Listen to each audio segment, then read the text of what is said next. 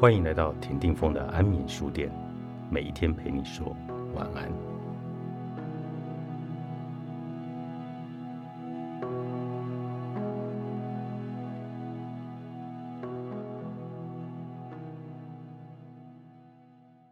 世界不同情眼泪，但承认你的努力。生活会用最残酷也最真实的方式来告诉我们：当我们非常弱的时候。别人根本不想了解我们身上的其他亮点。这个时候，坏人总是在身边。下班回到家，看到妹妹在通讯软体给我的留言，每个字都能够听到她的委屈。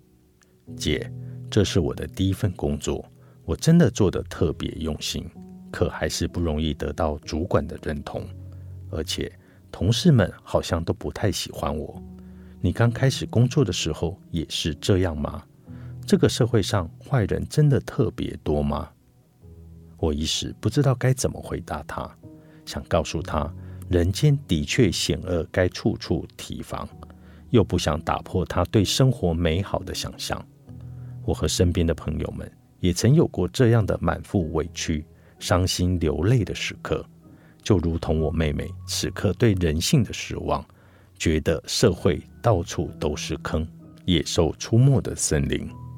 我的朋友娜娜在四年前刚刚成为办公室新人的时候，几乎每天都要在通讯软体上向我诉苦：谁在主管面前诋毁了他，谁又欺负他端茶倒水，又或者让他帮忙做分外的工作，结果午饭都顾不得吃。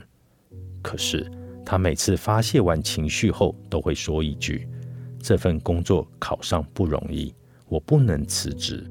我可是一株御风而行的九死还魂草。”然后继续看着他跟业务相关的书。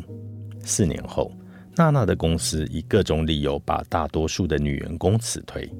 娜娜凭着扎实的业务能力，成为留下为数不多的女员工之一。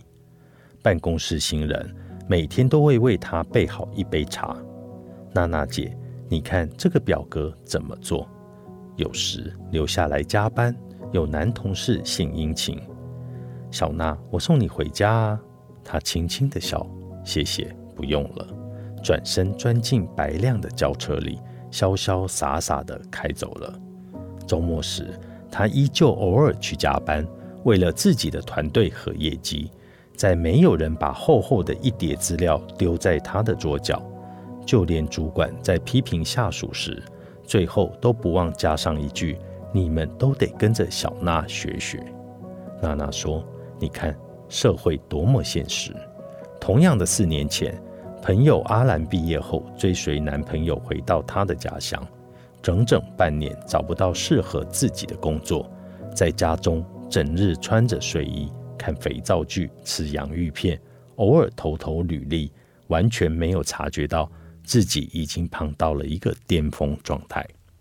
安逸的生活让她忽略了男友嫌弃的眼神。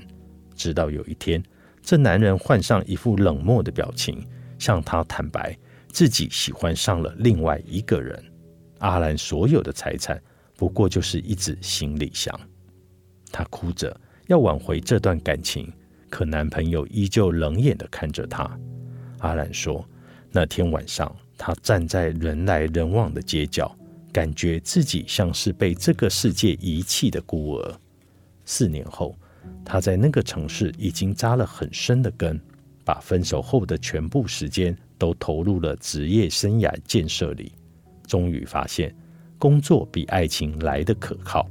她没有看肥皂剧的时间了。”只肯把时间用于健身房和游泳池，身材好的不亚于瑜伽教练。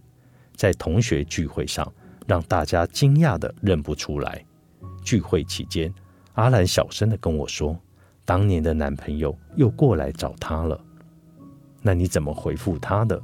阿兰说：“我告诉他，我已不是当年那个不能没有你的人了。”他自信的笑容比那杯里的红酒还要迷人。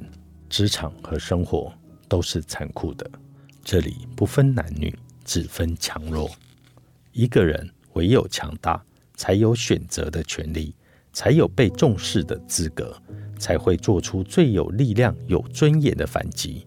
否则，弱小的你，无论逃离到世界的哪个角落，都会发现那里的坏人特别多，而且偏偏都只针对你。我看了一眼时间，妹妹大概已经睡了。我删掉了之前写下的长篇大论，只留下这样的一句话：如果你不对自己狠一点，那就只能等别人对你下狠手。我不知道这简短的一句话是否能够安慰带着失落入梦的他，但这几个字看来冷冰冰的，却是如今我能够教给他唯一的生存道理。在成长的路上，没有人一下子从平地要上山顶，都是做了万全的准备，在经过漫长的攀爬，要走的路一步都不能省，一步也不会少。他人如此。你亦如此，认清自己才是走出迷雾的关键。当你终结沿着自己的路前行，才终会遇见更好的自己。那一天，你知道并且坚信自己有多好，不虚张，不浮夸，内心明明澈澈的知道：是的，我就是可以变得更强。这世界或许有些世俗，还带着功利，但幸好。他承认每一个人的努力，坚持不懈的变强之后，愿你终会以毋庸置疑的姿态，让那些曾经不可爱的人对你变得越来越友善。高捧颜值的时代胜出需要脑袋。作者万特特高宝书版出版。